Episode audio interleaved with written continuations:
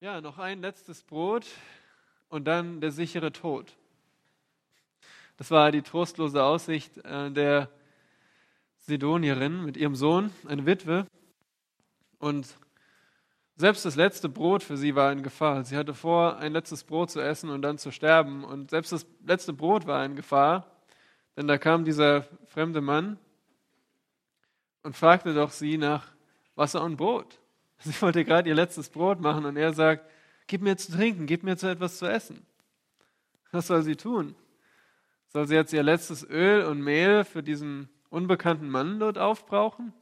Und dann sagt er auch noch so komische Dinge wie, nun, wenn du das tust, wird dein Mehl und dein Öl nicht ausgehen. Ja, wie soll das gehen? Aber diese Frau tat es und sie bereute es nicht.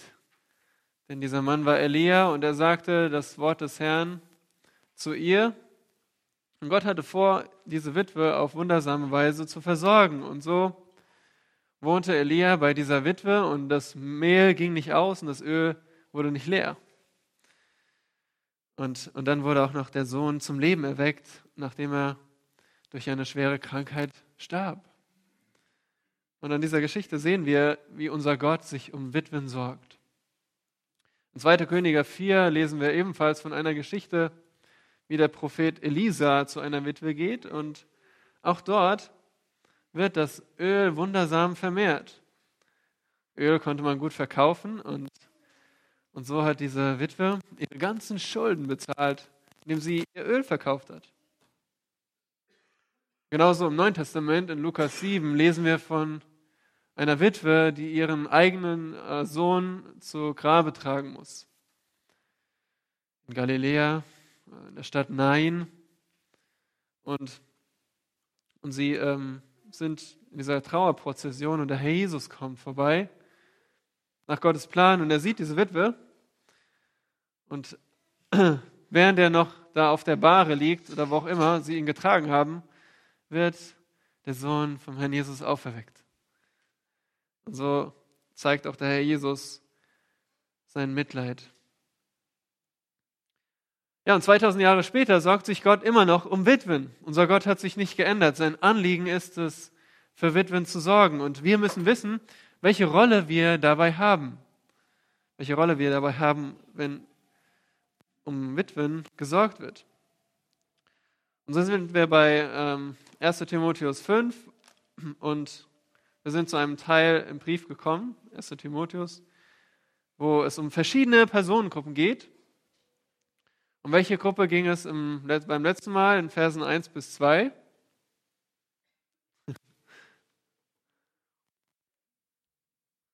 Welche Gruppe ging es? Ja, also, ja, genau. Genau ältere Menschen und jüngere Menschen, Frauen und Männer. Um welche Gruppe geht es jetzt in unserem Text 3 bis 16? Vers 3 bis 16? Um die Witwen, genau. Schaut mal in 5, Vers 17. Um welche Gruppe könnte es da gehen? Wie bitte? 5, Vers 17? Ich habe es nicht ganz verstanden. Äh, ältere Frauen oder? 1. Timotheus 5, Vers 17. Älteste, genau. Älteste in der Gemeinde, also Gemeindeleiter. Und dann, äh, ja, 6, 1 bis 2 geht es um die Sklaven. Also ihr seht, es geht jetzt in diesem Abschnitt im Brief um verschiedene Personengruppen. Und wir sind bei den Witwen. Letzte Woche hat uns Sam gezeigt, wie wir ja, eine große Familie sind als Gemeinde und uns umeinander kümmern sollen und auch einander ermahnen sollen. Ja, das heißt, in Liebe zum richtigen Handeln, zur Gottesfurcht anzusporen, aber auch Sünde liebevoll anzusprechen. Und vor allem, dass wir einander mit Ehre und Respekt begegnen. Ja, wenn wir jetzt gläubig sind, dann heißt es nicht, dass wir jetzt mit ältere Menschen einfach lax umgehen können und äh, so kumpelhaft mit ihnen sprechen können, sondern wir sollen immer noch sie ehren und respektieren. Für Timotheus war es wichtig, er war relativ jung und er musste einiges ermahnen, weil diese Gemeinde in Ephesus wirklich auf dem falschen Weg war in vielerlei Hinsicht. So ist Ermahnung und Respekt ist wirklich ein wichtiger Bestandteil unserer familiärer Fürsorge füreinander. Und ab heute kommen wir zur Fürsorge für eine ganz bestimmte Gruppe, nämlich für die Witwen. Und nun, weshalb ausgerechnet die Witwen? Das ist ein langer Abschnitt, von relativ lang, von Vers 3 bis 16. Warum nimmt Paulus Zeit, um jetzt sich um die Witwen hier zu bemühen in seinem Text? In der ganzen Bibel liegt, liegen die Witwen Gott sehr am Herzen. Das müssen wir verstehen. Zum Beispiel hier im Gesetz, ein Beispiel aus dem Teil der Bibel, der Gesetz, dem Gesetz. Keine Witwe oder Weise dürft ihr bedrücken, sagt der Herr. Und dann in 5. Mose 10, denn Jahwe, euer Gott, und dann heißt es in Vers 18 über Jahwe, der Rechtschaft der Weise und der Witwe und den Fremden liebt, sodass er ihnen Kleidung, ihnen Brot und Kleidung gibt. Also unser Gott kümmert sich um Witwen im Gesetz, dann in den Schriften, in der Weisheitsliteratur sagen wir, zum Beispiel in dem Psalmen, ein Vater der Weisen und ein Richter der Witwen ist Gott in seiner heiligen Wohnung. Hier ähm, ja, kümmert sich Gott besonders um welche Gruppen? Waisen und Witwen. Was sind das für Arten von Menschen? Sind die eher die Starken in der Gesellschaft? Nein, eher die mit wenig Mitteln, schwach und benachteiligt häufig deswegen, aufgrund unserer Sündhaftigkeit, weil wir uns dann lieber nicht um sie kümmern wenn sie uns nicht viel geben können. Und in den Propheten heißt es, lernt Gutes tun, fragt nach dem Recht. Weist den Unterdrücker zurecht, schafft Recht der Weise und führt den Rechtsstreit der Witwe. Israel war an diesem Zeitpunkt gottlos und der Herr gleich am Anfang von Jesaja hier ruft sie auf, schafft Recht der Weise und führt den Rechtsstreit der Witwe. verstehen wir auch, warum er der Richter der Witwen heißt. Nicht, weil er jetzt die, die Witwen bestraft und richten muss, sondern weil ihnen Recht verschaffen will. Und sie oft ähm, kein Recht bekommen, weil sie einfach schwach, schwächer sind, sozial. Und dann im Neuen Testament, Jakobus 1 hat uns Dieter schon gelehrt, ein reiner und unbefleckter Gottesdienst vor Gott und dem Vater ist dieser, Waisen und Witwen in ihrer Bedrängnis zu besuchen, sich selbst von der Welt unbefleckt zu erhalten. Also wenn ihr wissen wollt, wie ihr, was wahres Christentum ist, was Gottesdienst ist, ihr habt ihr es Waisen und Witwen besuchen und ihnen zu helfen. Nun, was war die Situation der, äh, der Witwen in Ephesus? Da gab es vor allem drei Missstände in dieser Stadt Ephesus, an die Paulus schreibt. Er schreibt an Timotheus, der in Ephesus ist. Und in dieser Gemeinde gab es Missstände. Der eine Missstand war wohl, das steht hier nicht ausdrücklich, aber wir können das schließen aus dem Text, den wir gleich lesen, dass die Gemeinde zu viele oder die falschen Witwen versorgte. Also die Gemeinde tat das, sie versorgte Witwen, aber sie tat es wohl, sie versorgte wohl die falschen. Zweitens, vor allem junge Witwen waren geistlich auf Abwägen. Da waren junge Witwen, also junge Frauen ohne ihre Männer, die ihre Männer verloren hatten, und sie waren geistlich gesehen auf Abwägen. Und drittens waren dort einige Familien wohl, die einfach unverantwortlich waren. Sie haben ihre eigenen Familienangehörigen, eigene Witwen vernachlässigt und nicht unterstützt. Das war also die Situation und deswegen schreibt Paulus über dieses Thema. Aber du fragst dich jetzt vielleicht, was geht es mich an? Ich, ich kenne gar nicht, äh, ich kenne vielleicht gar keine Witwe direkt oder nicht so viele Witwen. Zum Beispiel in unserer Gemeinde Hildegard. Ist jetzt so die einzige, die mir einfällt. Ach so, okay. Ja, selbst Hildegard nicht. Also ja, vielleicht sagst du, ich kenne gar keine Witwe. Ähm, wie geht dieser Text mich an?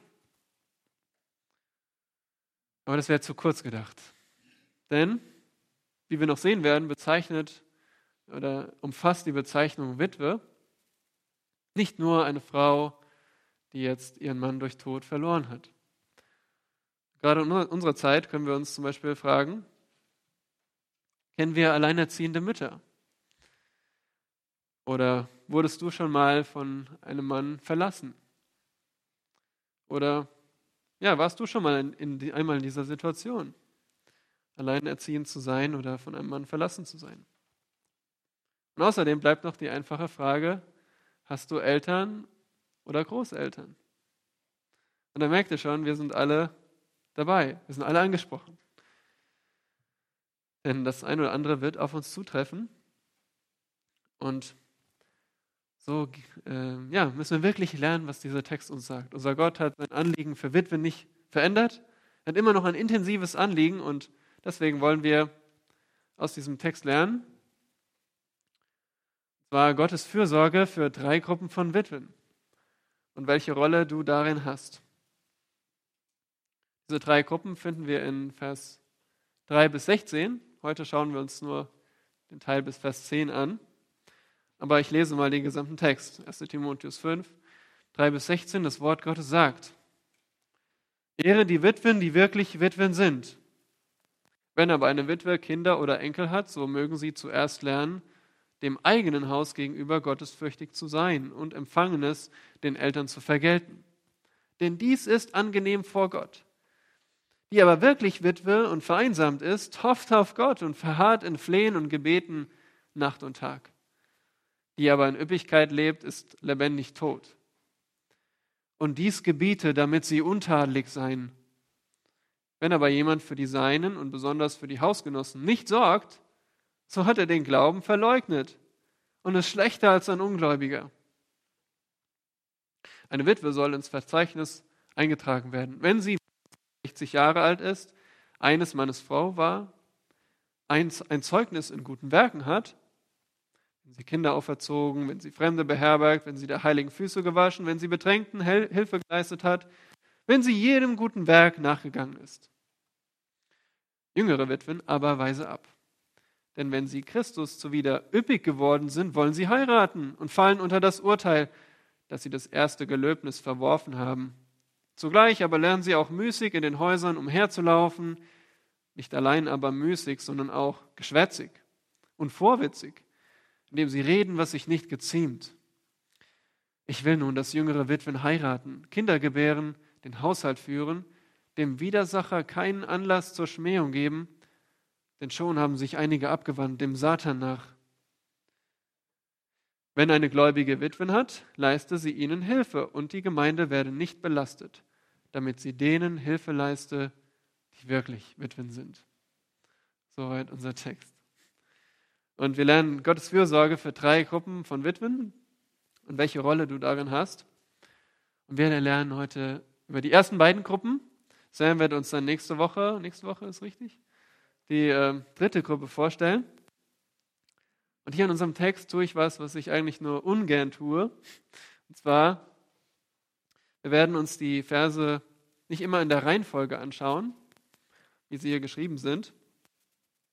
Und das ist äh, nicht so die Regel, weil Paulus hat ja einen bestimmten Grund, warum er jetzt einen Vers nach dem anderen oder einen Gedanken nach dem anderen schreibt. Aber hier in unserem Text schwenkt Paulus zwischen den verschiedenen Gruppen hin und her. Und deswegen zum besseren Verständnis äh, werden wir uns die Verse nach den Gruppen anschauen. Und zum Teil müssen wir da auch ein bisschen hin und her springen. Also was ist die erste Gruppe von Witwen? Die erste Gruppe sind die wirklichen Witwen. Und zwar, wer sorgt sich um sie? Wer sorgt sich um die wirklichen Witwen?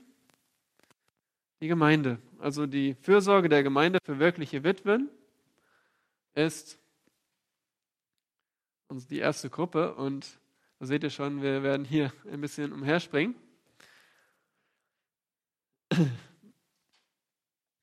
um das zu sehen. Also Gott weiß, wirklich um unsere Lebenssituation. Das finde ich sehr ermutigend. Gott weiß genau, in welcher Lebenssituation du bist und er kann genau einschätzen, was wir brauchen. Und er kann einschätzen, dass es auch Unterschiede bei Witwen gibt. Eine Witwe ist nicht gleich Witwe. Das wird hier vorausgesetzt. Und darum ruft Paulus hier Timotheus auf, wirkliche Witwen zu ehren. Und über diesen ganzen Abschnitt verteilt, ihr seht es in den Versen, geht es immer wieder mal um diese wirklichen Witwen. Und hier geht es gleich zu Beginn los mit diesem zentralen Aufruf. Ehre die Witwen, die wirklich Witwen sind. Und wir fragen uns, okay, was ist eine Witwe? Und das ist hier die entscheidende Frage, weil daran hängt der ganze Abschnitt. Also was, was ist eine Witwe? Habt ihr eine Idee, was wäre eure Antwort, wenn euch jemand fragt?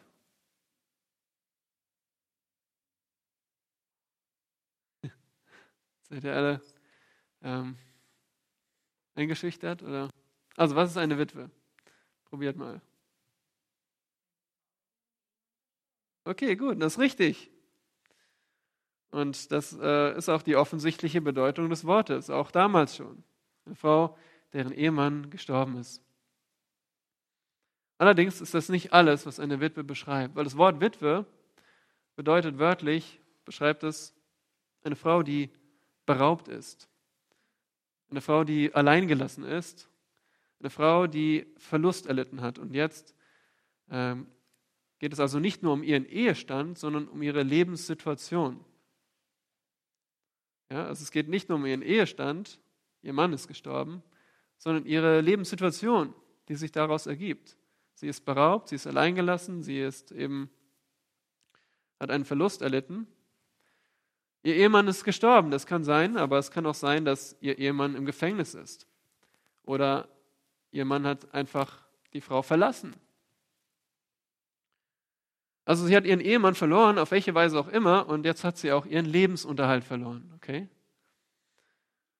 Und daraus ergibt sich natürlich auch eine Not, weil damals gab es keine Institution, die sich um Witwen gekümmert hat. Sie war jetzt wirklich, hatte auf einmal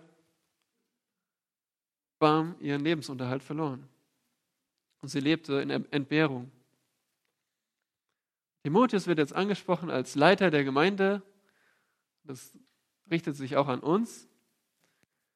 Er wird als Repräsentant angesprochen der Gemeinde. Ehre die Witwen, die wirklich Witwen sind. Wir sind genauso dabei ähm, angesprochen. Das Wort Ehren kennen wir aus dem fünften Gebot. Welches Kind kennt das fünfte Gebot? Fängt an mit Du sollst. Okay, jetzt dürfen nur die Kinder antworten.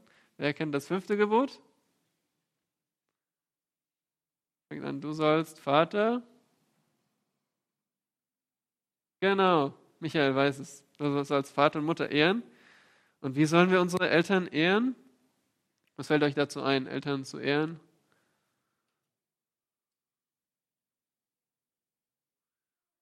Gehorchen, genau. Respektieren. Schlag mal Matthäus 15 auf, bitte. Matthäus 15, 5 bis 6.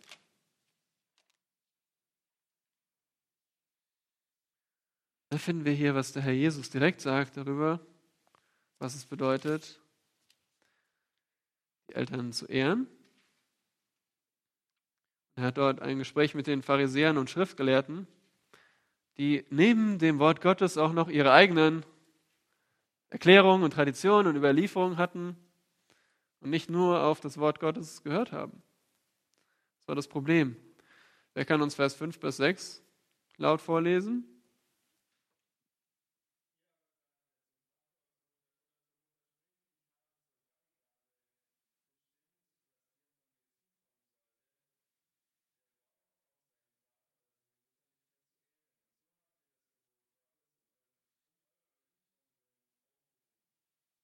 Danke. Also hier ist jemand, der eigentlich den Eltern, die Eltern unterstützen sollte, ja, materiell. Aber er sagt, okay, ich, ich nehme nehm das einfach und gebe es als Opfer für, ähm, für Gott. Kann mir das später dann auch wiederholen. Und so muss ich es jetzt nicht meinen Eltern geben. Was sagt der Herr Jesus dazu? So habt ihr das Wort Gottes ungültig gemacht. Also versteht ihr, Ehren hier in diesem Kontext und wie der Herr Jesus es versteht, bedeutet nicht nur gehorchen und respektvoll sein, sondern auch was? Ja, materiell sie versorgen, wenn sie in Not sind. Und das sehen wir auch, ähm, wenn ihr zurückgeht in 1 Timotheus 5, Vers 17. Die Ältesten, die gut vorstehen, sollen doppelter Ehre gewürdigt werden. Das ist wie das Wort Ehre, besonders die in Wort und Lehre arbeiten. Denn die Schrift sagt, du sollst dem Ochsen, der da trischt, nicht das Maul verbinden und der Arbeiter ist seines, was? Seines Sohnes wert. Okay, das ist hier ein, eine Begründung dafür, dass Älteste es gibt offensichtlich verschiedene Arten von Ältesten. Manche, die eben sich auch voll und ganz dem Dienst widmen können. Andere, die vielleicht noch nebenher eine andere Arbeit haben und es nicht so tun können. Solche, die sich wirklich voll und ganz darauf konzentrieren, die sollen auch finanziell unterstützt werden, versorgt werden. Und das ist ein Ausdruck von Ehre. Okay? Also, wir halten fest, wirkliche Witwen zu ehren schließt auch finanzielle Versorgung mit ein. Okay, einverstanden? Ehren bedeutet auch finanziell versorgen in diesem Kontext. Was ist eine wirkliche Witwe? Nun, Paulus meint eine Witwe im wahren Sinn. Eine Witwe im wahren und vollen Sinn. Und später erklärt er noch, was, das, was er damit meint. In Vers 4 haben wir dann einen Kontrast über zu, der, zu einer anderen Gruppe von Witwen und in Vers 5 bis 6 kommen wir wieder zurück in 1 Timotheus 5, 5 und 6 auf die wirkliche Witwe. Seht ihr wieder das, das Wort hier? Die aber wirklich Witwe und vereinsamt ist. Geht wieder um diese Gruppe. Hier seht ihr schon, wirklich und vereinsamt ist hier parallel. Also was ist eine wirkliche Witwe? Eine, die vereinsamt ist. Das bedeutet, sie ist in finanzieller Not. Finanzieller Not. Treffner übersetzt, sie wurde allein gelassen. Sie ist nicht nur vereinsamt, so hat sich zurückgezogen oder so. Nein, das Wort hier bedeutet, sie wurde allein gelassen. Ja, das hat sie nicht entschieden, sondern sie wurde allein gelassen und leidet jetzt unter diesen Konsequenzen. Ihr Mann ist weg, ihre Kümmer, Kinder kümmern sich wohl nicht um sie und sie hat auch keine Mitgift mehr, was damals noch eine Absicherung war. Sie ist völlig allein und hat keinen Unterhalt. Aber in anderer Hinsicht ist sie reich, nämlich, da kommen wir zu ihrer geistlichen Haltung, sie hofft auf Gott und verharrt in Flehen und Gebet Nacht und Tag. Im Grundtext heißt es, sie hat ihre Hoffnung auf Gott gesetzt, aktiv. Sie hat das in, mit Entschlossenheit gemacht und sie ist sich sicher, dass sie ihre Hilfe von Gott erfährt. Sie hat sich entschieden, geduldig zu sein und auf ihren himmlischen Vater zu hoffen. So wie wenn jemand zum Beispiel ein Haus baut. Gibt ja solche unter uns. Und die haben sich entschieden, ich will dieses Grundstück. Okay? Und euer Entschluss wurde dadurch deutlich, dass ihr gesagt habt, ich kaufe jetzt dieses Grundstück und ich baue mein Haus dort. Ich will hier sesshaft bleiben, ich will hier wohnen bleiben. Und genauso hat diese Witwe gesagt, ich baue mein Haus jetzt hier auf dem Fels der Ewigkeit auf Gott. Ich setze meine Hoffnung, ich platziere meine Hoffnung auf Gott. Und sie ist dem Aufruf aus Gottes Wort gefolgt, dass sie auf Gott vertrauen kann, ähm, auch für ihre materielle Versorgung. Und sie, was macht sie? Sie betet zu Gott, Tag und Nacht, also ständig. Das ist ihre, ihre Beziehung, eine innige Beziehung zu Gott, die hier deutlich wird. Sie hat wirklich eine geistliche Haltung und Seht ihr die zwei Arten von Gebeten? Was wird hier genannt? Was ist das erste? Wie bitte? Ja, sie fleht. das ist eine, ein Gebet für ein spezielles Anliegen. Ja? Flehen bedeutet, ich, ich bete für ein spezielles Anliegen. Welches Anliegen ist das wohl? Und sie hat keinen Unterhalt. Sie, sie hat keinen Unterhalt. Sie ist auf Unterstützung angewiesen. Sie betet dafür. Ähm, Herr, gib mir auf irgendeine Weise, gib mir ähm, Unterstützung, ich brauche ich brauch Versorgung. Aber nicht nur flehen, sie betet nicht nur um ihre eigene Situation, sondern hier steht auch, sie verharrt in Gebeten. Und das Wort Gebet drückt einfach ja, allgemein, ist eine allgemeine Form des Gebetes. Das drückt, äh, schließt auch Anbetung mit ein. Das heißt, diese Frau, die ist nicht nur deprimiert und bitter, und, sondern sie betet immer noch Gott an. Sie lobt immer noch Gott. Sie betet Nacht und Tag zu jeder Tageszeit. Und dann zeigt Paulus durch einen Kontrast, wie sie nicht ist. Also hier ist, wer sie ist, nämlich eine Frau mit geistlicher Haltung. Und hier sehen wir, wer sie nicht ist. Sie ist nicht solche, nicht eine solche Witwe, die in Üppigkeit lebt. Ist ein krasser Gegensatz. Also Schlachter 2000 sagt hier genusssüchtig. Ja, das ist ein bisschen leichter zu verstehen, wenn wir das Wort üppig nicht so kennen. Das ist eine Witwe, die selbstverliebt lebt. Ein selbstverliebtes Leben für den Genuss. Hier eine Fußnote. Genuss ist nicht falsch. Ja? Wir denken häufig so, ja, wir müssen selbstlos sein und äh, das heißt, aller Genuss ist falsch, weil sonst sind wir ja selbstsüchtig, oder? Wenn wir etwas genießen. Nun, Psalm 37, Vers 4 sagt, habe deine Lust an am Herrn. So wird er dir geben, was dein Herz begehrt. Habe deine Lust am Herrn, so wird er dir geben, was dein Herz begehrt. Genau so. Und da sehen wir, dass wir Menschen für den Genuss geschaffen sind. Ja? Wenn wir keinen Genuss und keine Freude kennen, dann sind wir keine Christen, wie Gott sie haben will. Es geht nur darum, nicht die falschen Dinge zu lieben und zu genießen. Und genau das war über diese Witwe äh, war, diese Witwe, die in Üppigkeit lebt, sie hat nicht Genuss an Gott gehabt und an Gottesfürchtigkeit, sondern an einem selbstverliebten Leben für sündigen Genuss. Und was ist ihr geistlicher Zustand? Was würdet ihr sagen? Also ist sie gläubig oder ungläubig?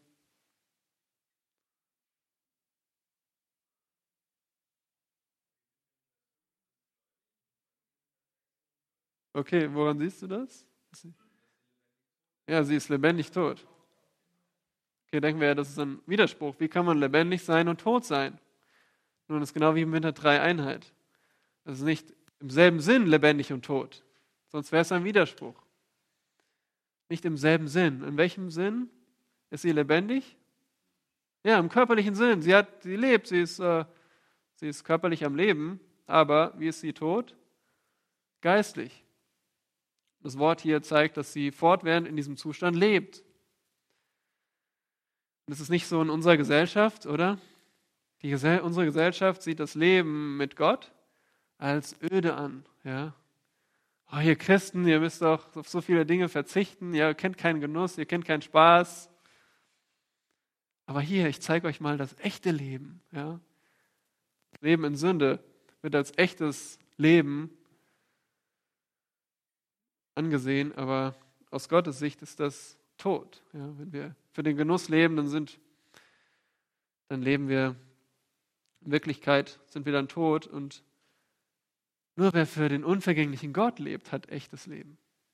Und das kennt die wirkliche Witwe. Sie, sie ist in finanzieller Not, sie hat eine geistliche Haltung und sie hofft auf Gott nun, woher wird sie Unterstützung bekommen? Lesen wir mal weiter. In Vers 7 bis 8 geht es um Familienangehörige, wie sie ihre eigenen Witwen versorgen sollen. Und dann kommen wir zu Vers 9 und 10 jetzt. Vers 9 und 10. Und da lesen wir, eine Witwe soll ins Verzeichnis eingetragen werden. Jetzt fragen wir uns, was für ein Verzeichnis. Es gibt vor allem zwei Sichtweisen. Die erste Sichtweise ist, dass es eine Liste für den Dienst ist. Okay? Also eine Witwe soll ins Verzeichnis eingetragen werden, soll in einer Dienstliste eingetragen werden.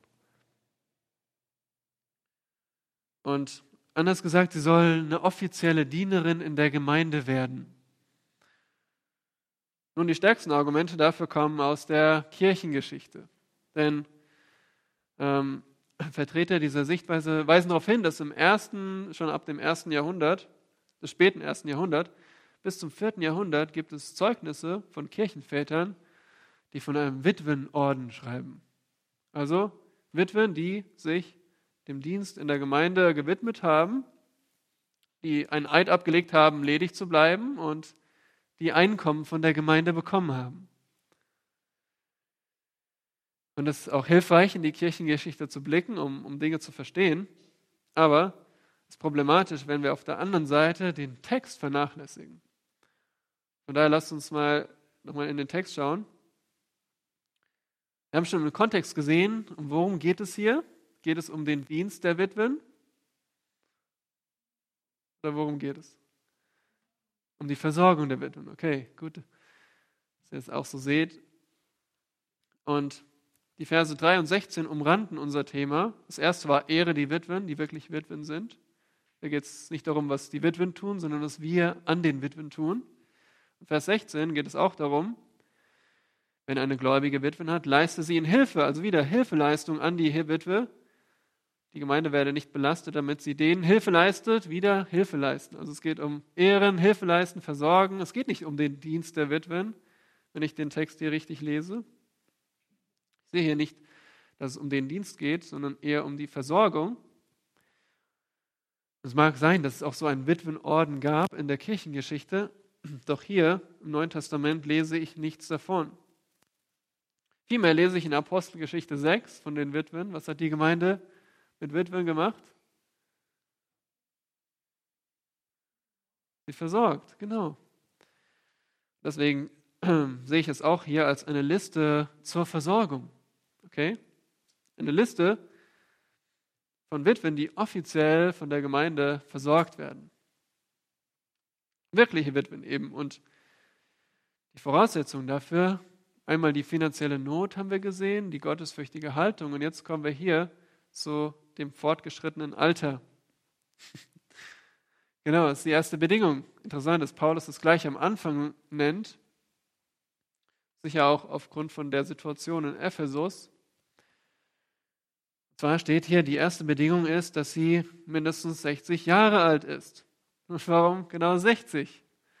Weil es ein runder Geburtstag ist oder nun, damals galt man mit 60 Jahren als alte Person. Mit 60 würde man weder arbeiten gehen noch erneut heiraten. Das war sozusagen das Alter des Ruhestands. Wann war das heute eigentlich so, Ruhestand? Also ich habe es gar nicht mehr verfolgt. 67, oh, das wird immer später. ähm, ja, von daher sehen wir, heute ist das Alter des Ruhestands nicht immer 60 Jahre. Von daher ist es aus meiner Sicht auch kein keine harte Altersgrenze hier. Es geht einfach darum, dass Paulus hier an Witwen im Ruhestandsalter denkt. Und als nächstes kommen wir dann zu ihrem vorbildlichen Charakter. Ab Vers, ab diesem Teil hier, eines Mannes Frau, heißt es, sie war eines Mannes Frau. Und das spricht von ihrer Ehe. Woran erinnert euch dieser Ausdruck? Welchen Vers? Ja, genau. Was, welche Qualifikation finden wir da? Mann einer Frau, genau. Ein Ein-Frau-Mann. Und hier haben wir ein Ein-Mann, eine Ein-Mann-Frau. Also, und so wie wir es auch in 3 Vers 2 gesehen haben, geht es nicht um die Anzahl der Ehen, ob sie jetzt schon einmal verwitwet oder mehrmals verwitwet ist, sondern es geht um ihre, um ihre Haltung in der Ehe, um ihre Treue. Diese Frau war wirklich eine treue Ehefrau. Sie war, wenn sie verheiratet war, auf einen Mann ausgerichtet. Und sie war ihm völlig hingegeben und sie war rein in Haltung und Handlung. Das nächste Merkmal ist, dass sie ein Zeugnis in guten Werken hat. Und ihr seht schon, ich habe das hier so ein bisschen eingerückt, weil, wie ich glaube, gibt jetzt Paulus Beispiele für gute Werke. Und diese Liste ist nicht vollständig, denn am Ende sagt er, wenn sie jedem guten Werk nachgegangen ist. Also es gibt noch viel mehr, aber das sind Beispiele für gute Werke, nicht nur für Witwen, sondern für euch Frauen allgemein. Ja, wenn ihr wissen wollt, was sind gute Werke als Frau, dann ist das eine gute, gute Richtschnur. Und hier heißt es, sie hat ein Zeugnis in guten Werken. Das Verb ist hier passiv. Also sie hat ein Zeugnis in guten Werken erhalten. Sie sagt nicht selbst, okay, ich bin toll, sondern andere sagen, andere anerkennen, erkennen an, dass sie wirklich gute Werke getan hat. Und sie hat das in der Vergangenheit gewirkt. Manche Dinge kann sie vielleicht jetzt gar nicht mehr so tun in ihrer finanziellen Not. Und das Erste ist hier, sie hat Kinder auferzogen. Das ist hier die generelle Norm. Also die Norm war, eine Frau hat Kinder bekommen. Es gibt natürlich auch Frauen, die jetzt keine Kinder vielleicht haben können. Das heißt nicht, dass sie dann keine guten Werke tun kann. Das ist ja nur ein Beispiel aus der Liste. Aber die Norm war, sie hat Kinder bekommen und ja, ihr wisst, was es für eine Arbeit bedeutet, Kinder aufzuziehen, oder? Das ist ganz schön Arbeit. Und wir sehen immer wieder, wie entscheidend und wie prägend und wie anstrengend es ist, Kinder zu erziehen. Das ist eine Aufgabe, die wirklich volle Hingabe erfordert, seine Vollzeitarbeit. Und das schließt natürlich nicht aus, dass man sich auch anderen Aufgaben widmen kann, aber es ist wirklich eine Vollzeitarbeit. Und so ist es ein hier in der Liste genannt für ein gutes Werk. Und ihr fragt euch vielleicht, wie kann sie Kinder aufgezogen haben und jetzt in finanzieller Not sein? Und die Antwort ist vielleicht, dass diese Kinder sich jetzt nicht um sie gekümmert hat, haben oder nicht konnten. Und das Zweite ist, sie hat Fremde beherbergt und sie war bekannt dafür, dass sie gastfreundlich ist Vielleicht in der Vergangenheit, wenn sie jetzt nicht mehr die Mittel hat, hat sie es auf jeden Fall in der Vergangenheit gemacht, als ihr Mann noch lebte. Und hier seht ihr, sie hat Fremde beherbergt. Das Wort für gastfreundlich heißt Fremde lieben. Und damals war es vor allem wichtig, Fremde zu lieben, weil es damals keine Hotels, keine komfortablen Hotels wie heute gab. Wenn man auf Reisen war, dann und bei jemandem äh, zu Gast war, also wenn man bei einem Freund übernachtet hat, dann hat man sich nicht nur, hat man nicht nur Geld gespart, sondern auch die Gefahr durch Diebe erspart, Bedrohung durch Übeltäter erspart, den Anblick von Unmoral erspart und Krankheit durch eine verschmutzte Unterkunft erspart. All das charakterisierte nämlich diese öffentlichen Unterkünfte. Da gab es Unmoral, Verbrechen, und viel Schmutz. Und deswegen war es so wichtig, dass man Fremde beherbergt hat. Und diese Frau hat das getan. Ja. Sie war gastfreundlich. Und drittens, sie hat die Füße der Heiligen gewaschen. Und warum, ja, warum steht das da? Warum muss man die Füße waschen? Wer weiß was darüber?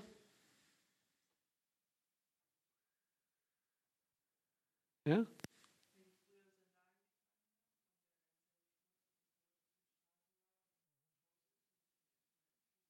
Genau, es war trocken und staubig und ja, wenn man jetzt, äh, ja, ja, ein Zeichen der Demut, genau. Ja, ihr habt schon alles gesagt. Zum einen war es notwendig, weil es, man eben sehr schnell staubige Füße bekommen hat und weil man sich ja auch zum Teil zum Tisch gelegt hat. Aber auf, auf der anderen Seite ist das ein Zeichen von Demut, weil der Herr Jesus hat auch seinen Jüngern die Füße gewaschen. Und das ist vor allem ein Zeichen der Demut, weil das nur Knechte und Sklaven getan haben. Herr Jesus sagt uns, er hat uns ein Vorbild gegeben, wir sollen es genauso tun. Und in unserer Zeit brauchen wir nicht mehr unbedingt die Füße waschen. Ähm, bei uns ist es nicht so staubig, wir laufen auf asphaltierten Straßen, können die Schuhe ausziehen. Aber wir sollen trotzdem noch einander demütig dienen. Und da gibt es viele, ganz viele Beispiele dafür. Also es geht nicht nur darum, Füße zu waschen einander, äh, sondern vor allem demütig einander zu dienen. Das hat diese Witwe gemacht und sie hat viertens den Bedrängten Hilfe geleistet. Das waren vielleicht solche in finanzieller Not oder in Verfolgung. Und so war diese wirkliche Witwe sexuell rein, treu, eine vollherzige Mutter, gastfreundlich, demütig und barmherzig. Und schließlich, sie ist jedem guten Werk nachgegangen. Hier erkennen wir, dass es eben nur, eine, nur Beispiele sind für gute Werke. Sie hat sich energisch diesem gewidmet, steht hier. Sie hat sich jedem guten Werk gewidmet. Sie ist dem nachgegangen. Ja, und können wir uns fragen, wie häufig begegnen wir einer Witwe in unserer Zeit? Vielleicht nicht so häufig. Aber wie häufig begegnen wir einer alleinerziehenden Mutter zum Beispiel? Oder einer Frau, die von ihrem Mann verlassen ist? Wie gehen wir mit unseren Alleinerziehenden und Witwen in der Gemeinde um? Ähm, allererst können wir uns fragen, welche Achtung bringen wir ihnen entgegen? Okay? Geht ja nicht erstmal darum, nur Geld zu geben oder so, sondern Achtung zu schenken. Okay? Da sind sie uns wichtig. Verbringen wir Zeit mit ihnen, schenken wir ihnen Achtung und weißt du, wie es ihnen finanziell geht. Ja, wir müssen immer bereit sein, gerne von unserem Geld auch abzugeben für ihre Versorgung, wenn es die Not erfordert. Aber ebenso seid auch ihr Witwen und Alleinerziehenden angesprochen hier, okay? Äh, denn das könnt ihr zum Trost nehmen, dass Gott sich um euch sorgt. Gott sorgt sich um Witwen und in unserer Zeit trifft es auch auf Alleinerziehende zu. Der Text, der fordert uns auf, dass wir unsere Not im Gebet zu Gott bringen, dass er für uns sorgt Und ich hoffe, ihr könnt mir zustimmen, dass wir in der Gemeinde unsere Witwen, unsere Alleinerziehenden nicht im Stich lassen. Wir lassen sie nicht im Stich. Ja, welches ist die zweite Gruppe der Witwen in diesem Text? Die zweite Gruppe ist, ähm, oh, wir sind noch bei Vers 16, genau. Da geht es auch nochmal um die wirkliche Witwe. Da lernen wir nochmal, dass die Gemeinde denen Hilfe leisten soll, die wirklich Witwen sind. Und das ist der Abschluss des Abschnitts. Aber was sind die, welches sind die zweite, welches ist die zweite Gruppe von Witwen? Nun, die Witwen mit Familien. Wer sorgt sich um diese Witwen? Die eigene Familie. Also außer der Gemeinde sind die Familien die einzige Gruppe, die hier in dem Text direkt angesprochen wird. Die Familien. Die Verantwortung liegt bei ihnen, sich um ihre eigenen Witwen zu kümmern. Das ist in Gottes Augen eine wichtige Angelegenheit. Ja, wie betrifft dich das? Möglicherweise sind deine Großeltern zum Beispiel schon verwitwet. Also bei mir ist das zum Beispiel der Fall. Mein Opa ist verwitwet von daher habe ich schon einen Witwer mindestens in der Familie. Aber vielleicht habt ihr auch eine Oma, die, deren Mann nicht mehr lebt. Euer Opa ist schon verstorben. Aber darüber hinaus finden wir Prinzipien, die sich auf alle anderen Familienangehörigen anwenden lassen. Vor allem im ersten Teil richtet sich Paulus an die Familien, hier in Vers 4 sagt er, wenn aber eine Witwe Kinder oder Enkel hat. Das aber hier ist der Gegensatz zu der wirklichen Witwe. Also eine wirkliche Witwe hat, hat es eben nicht. Sie hat nicht Kinder und Enkel, die sie versorgen können. Deswegen soll die Gemeinde sie versorgen.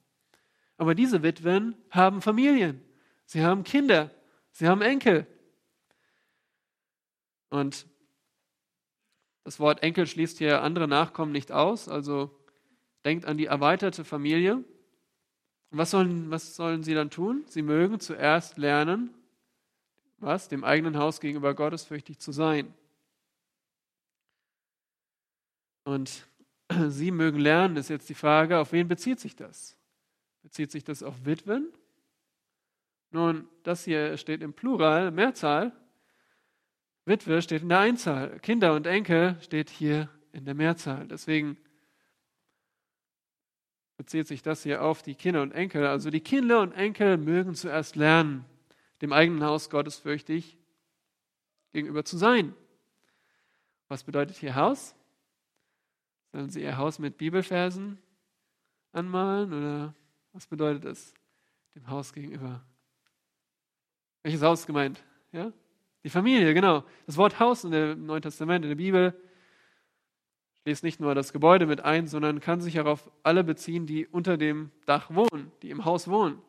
Also, sie sollen lernen, dem, der eigenen Familie gegenüber gottesfürchtig zu handeln. Und gottesfürchtig haben wir schon gelernt, was es ist.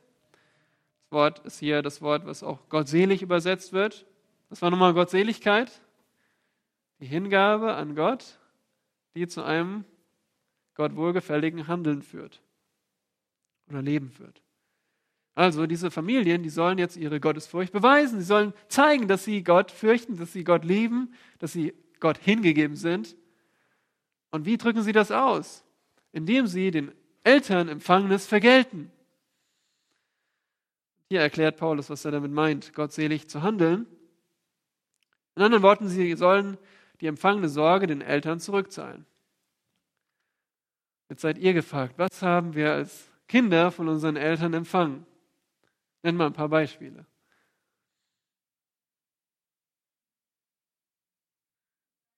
Zeit, okay, ja. Viel Zeit eingesetzt. Wie bitte? Liebe.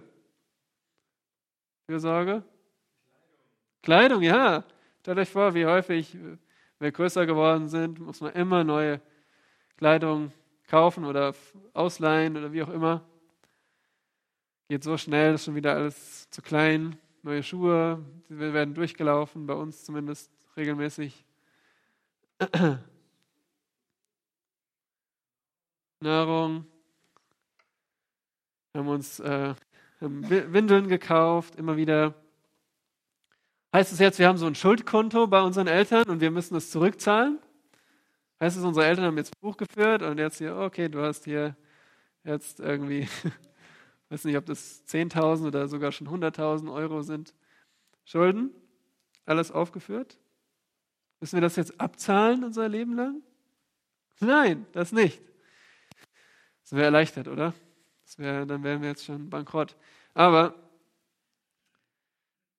denkt ihr an die Bedingungen. Wenn eine Witwe Kinder oder Enkel hat, okay, es geht nicht um Eltern allgemein, sondern wenn eine Witwe, also jetzt sind deine Eltern oder Großeltern in einer Notsituation. Die Witwe hat ihren Lebensunterhalt verloren. Ja, daran müsst ihr denken. In diesem Fall sollen Kinder und Enkel einspringen und die früher empfangene Sorge in kleinem Maß zurückzahlen. Im kleinen Maß. Im Vergleich zu dem, was sie eingesetzt haben. Und das Verb steht hier in der Gegenwartsform. Sie sollen vergelten, sie sollen ähm, kontinuierlich vergelten, nicht nur einmal. Also das heißt nicht nur einmal, hier hast du 100 Euro als, als mein, meine Zurückzahlung. Jetzt sie, schau, wie du klarkommst. Nein, kontinuierlich versorgen. Und das Interessante ist, dass es hier heißt lernen, okay? Sie sollen lernen. Äh, wie lernen wir am besten? Wie lernt ihr? Ja, Vorbilder, wiederholen, etwas tun, ja, indem wir es anwenden. Klar, wir müssen vorher informiert sein, was wir tun sollen, aber das haben wir hier in der Schrift, haben wir die Information. Und wir müssen, wir lernen durch Anwendung und Erfahrung. Und lernen heißt, wir können immer besser werden, okay? Also wir können uns nicht ausruhen und sagen, ich, ich versorge meine Eltern äh, schon wunderbar. Wir können immer dazulernen. Das finde ich so ermutigend. Wir können immer weiter lernen. Und das bedeutet natürlich auch, ja, die Nöte kennenzulernen, Vorbilder zu suchen, Rat einzuholen, Recherche zu betreiben. Was brauchen? Was braucht diese Witwe? Oder auf uns angewendet, was brauchen meine Eltern jetzt? Wie kann ich es noch besser machen? Warum sollen wir uns das machen? Denn dies ist angenehm vor Gott. Das ist der erste Grund. Warum solltest du dich um deine Eltern in Not kümmern? Nun, das gefällt Gott. Gott begrüßt das in höchstem Maße. Das ist ihm wohlgefällig. Und der zweite Grund, den finden wir hier in Vers 7 und 8. Und das ist das Zeugnis vor Menschen. Paulus kommt hat eben von der wirklichen Witwe gesprochen. Sie ist gottesfürchtig, sie hofft auf Gott. Und dann sagt er, sie ist der Kontrast, sie ist äh, nicht eine Witwe, die in Üppigkeit lebt, sie selbstgefällig lebt und geistlich tot ist. Und dann schwenkt er zurück und sagt, und dies gebiete, damit sie untadelig sein. Und wieder ist die Frage, erstens, was ist dies? Und was ist, wer ist sie? Nun, was ist dies? Einige Ausleger denken, dass mit dies die Hoffnung und Gebete der Witwe gemeint sind. Damit würde sich jetzt Vers 7 an die Witwen richten. Also dies gebiete. Gebiete ihnen, auf Gott zu hoffen und zu beten. Aber in den vorangegangenen Versen gibt Paulus gar keine Anweisung. Es geht gar nicht um das, was die Witwen tun sollen. Nein, er beschreibt, was sie schon tun. Sie beten zu Gott. Es ist nicht eine Anweisung, sondern eine Beschreibung. Und nirgendwo finden wir einen Befehl an die Witwen in diesem Abschnitt. Deswegen bin ich überzeugt, dieser Vers, dies Gebiete, richtet sich an die Familien. Dies Gebiete. Paulus schwenkt zurück zu der Verantwortung der Familie. Warum? In Vers 8 geht es auch um die Familie. Und darum passt das dazu. Also er sagt, gebiete ihnen dies, dies Gebiete, nämlich gebiete ihnen, gottesfürchtig an ihrer Familie zu handeln und empfangene Fürsorge zurückzuzahlen und gebiete ihnen für die Seinen Sorge zu tragen. Und ja, was das bedeutet, müsst ihr euch, müssen wir uns selbst fragen. Vielleicht können wir in den Hauskreis noch darüber sprechen. Wirklich konkret, was passiert, wenn meine Mutter verwitwet. Und wenn sie in einer anderen Stadt wohnt, wenn sie auf einmal nicht genug Geld hat? Was würde ich tun? Wie würde ich mich um meine, um eigene Witwen in meiner Familie kümmern? Und dann sagt Paulus, damit sie unteilig sein. Also Paulus will, dass wir als Familien unteilig sein. Das ist das Wort, was auch für Älteste verwendet wird, dass wir nicht ohne Sünde sind, das können wir nicht, aber dass wir von außen gesehen unangreifbar sind, dass unser Lebenswandel und Charakter in der Öffentlichkeit unangreifbar ist. Dass wir ein gutes Zeugnis sind in der Welt. Und das wird in Vers 8 so deutlich, oder? Und Paulus so schockiert schreibt, wenn aber jemand für die Sein und besonders für die Hausgenossen nicht sorgt, so hat er den Glauben verleugnet und ist schlechter als ein Ungläubiger. Wow, das ist ein harter Satz, die Bedingung ist, wenn aber, und die, das, dieser Bedingungssatz geht davon aus, dass es auch zutraf auf die Hörer. Also gab es tatsächlich in der Gemeinde Familien, die haben sich nicht um ihre Witwen gekümmert. Die eigene Familie. Und das ist ein zeitloses Prinzip. Also wer als Christ für seine Familie nicht sorgt, das kann auch sich natürlich auf den Mann beziehen, auf den Vater, der Versorger der Familie, dann ist er schlimmer als ein Ungläubiger. Und Sorgen bedeutet hier nicht nur Fürsorge, sondern auch Vorsorge betreiben und vorausschauend planen. Fürsorge für die Sein, für die, selbst für die Großeltern. Für, wir haben gesehen, Kinder und Enkel sind angesprochen, also geht es nicht nur um eure Eltern, sondern auch um unsere Großeltern sogar. Und er sagt, er hat den Glauben verleugnet, wer das nicht tut. Anders gesagt, er hat die Bedeutung des christlichen Glaubens verleugnet. Wisst ihr, sein ganzes Glaubensbekenntnis, sein ganzes theologisches Fachwissen ist überhaupt nichts wert, wenn er nicht den einfachsten, die einfachste Anwendung seines Glaubens ausführen kann. So entscheidend. Paulus spricht hier nicht vom endgültigen Abfall, denn er hat die Epheser nicht aus, aufgegeben. Es geht hier nicht um einen Verlust des Heils, das können wir nicht verlieren. Paulus ruft hier zur Buße auf. Aber es ist sehr, sehr gravierend, wenn er nicht für seine, wenn jemand nicht für seine Familie sorgt. Auf derselben Ebene wie zum Beispiel ein Petrus, der seinen Herrn dreimal in der Nacht verleugnet hat, als Gläubiger. Er ist schlimmer als ein Ungläubiger, schlechter als ein Ungläubiger.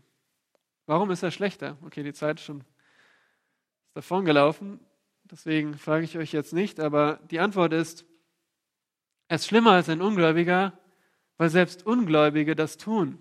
Selbst Ungläubige sorgen für ihre Familien, oder? Selbst Ungläubige sorgen sich dafür, darum, was mit ihren Eltern zum Beispiel passiert, wenn sie gepflegt werden müssen.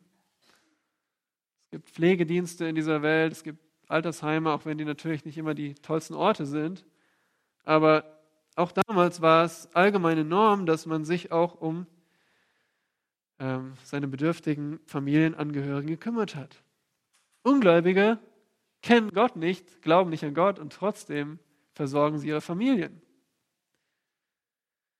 Weil sie ein Gewissen haben, weil sie Gottes Gesetz im Herzen kennen. Und jetzt ist hier ein Gläubiger, der behauptet, Christus zu kennen und der wissentlich und willentlich seiner Familie die kalte Schulter zeigt. Möge das niemals wahr sein über uns, denn das bringt das Christentum in Verruf. Und es ist besser, keine Behauptung aufzustellen, als eine Behauptung zu verleugnen. Ja, es ist besser zu sagen, ich bin gar kein Christ, als zu sagen, ich bin Christ und seine Familie nicht zu versorgen. Ja, wie wunderbar. Unser Herr Jesus ist unser Vorbild, wie auch in diesem Punkt. Denkt an das Kreuz, wo er, am Kreuz hing, ja, und, und dann was sagt er zu Johannes? Er sieht Maria, seine Mutter, und sagt, Johannes, siehe deine Mutter. Und er sagt zu ihr, siehe dein Sohn. Und ich gehe davon aus, dass auch Maria Versorgung brauchte, dass Josef schon gestorben war. Wir wissen es nicht genau, aber auf jeden Fall kümmert er sich um seine Mutter. Kümmert sich darum, dass seine Familie versorgt ist und hängt am Kreuz. Er leidet Qualen, er ähm, wird vom Vater verlassen aber er sorgt sich um die Familie und so sollen wir das tun. Wie sorgst du für deine Eltern? Falls sie noch zurechtkommen, welchen Plan hast du für die Zukunft? Ja, und das bin auch ich aufgefordert. Meine Eltern, denen geht es soweit gut, preist den Herrn. Aber auch ich muss mir Gedanken machen. Lernen von Vorbildern. Wir haben gerade Dieter mitbekommen in den letzten Jahren, wie er Christianer sich um Eltern gekümmert haben. Und ja, einfach, ich möchte mir gerne diese Dinge auch im Hinterkopf behalten, um vorbereitet zu sein, um zu überlegen, wie kann ich meine Eltern mal versorgen. Und es geht ja nicht nur um finanzielle Versorgung, sondern auch um Nähe, oder? Weil nur Geld zu haben, ist ja nicht das, was dann einen wirklich äh, zufriedenstellt, sondern auch persönliche Nähe. Ja, ich möchte schließen mit Elizabeth Elliot, ein Beispiel für eine gottesfürchtige Witwe. Interessanterweise ist sie nicht nur einmal verwitwet, sondern sogar zweimal. Ihr erster Mann war Jim Elliot, der Missionar. Und so ist Elizabeth Elliot verwitwet, als ihr Mann von den Aukas getötet wurde, als er ihnen das Evangelium bringen wollte. Und in ihrem Buch Einsamkeit und Geborgenheit schreibt sie von dem Geschenk der Witwenschaft. Ja, sie Sie ist nicht bitter geworden, sie hat es als Geschenk angenommen. Sie schreibt, Zitat, doch ich bin dazu gekommen, selbst Leiden durch die verändernde Kraft des Kreuzes als eine Gabe zu sehen. Denn in dieser kaputten Welt, in unserer Trauer, da gibt er, also Gott, uns sich selbst in unserer Einsamkeit. Er kommt, um bei uns zu sein. Und die Liebe, die uns ins Leben gerufen hat, uns umwirbt, uns zu seiner Braut macht, sein Leben für uns gibt und uns täglich mit Freundlichkeit und Barmherzigkeit krönt. Diese Liebe wird uns niemals verlassen, wie sie auch immer erscheinen mag. Ja, wie, wie groß mag der Schmerz einer Witwe sein? Und was sie braucht, ist nicht nur finanzielle Versorgung, nicht nur, nicht nur persönliche Nähe, sondern das, was sie am meisten braucht, ist Gott, oder? Nur der Herr Jesus kann ihr ihre größte und tiefste Not stillen. Und wir können seine Liebe widerspiegeln als Gemeinde. Wir können uns um unsere Witwen, die wirklich Witwen sind, kümmern. Uns um unsere eigenen Witwen und dadurch das Wesen unseres Gottes reflektieren. Amen. Ja, danke für eure Geduld. Wir sind über die Zeit gegangen und wollen noch kurz beten. Vater im Himmel, wir danken dir, dass du wirklich unsere Zuflucht bist, unsere Hilfe in der Not.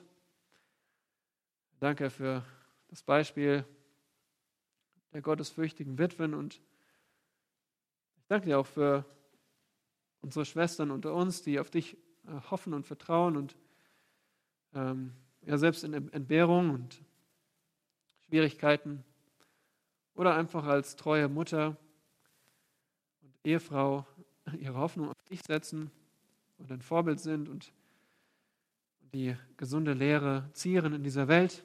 Wir bitten dich, hilf uns zu äh, wirkliche Witwen nicht zu verachten und auch unsere Witwen in der Familie nicht zu vernachlässigen, unsere Eltern zu ehren, ihnen und das Empfangene zu vergelten.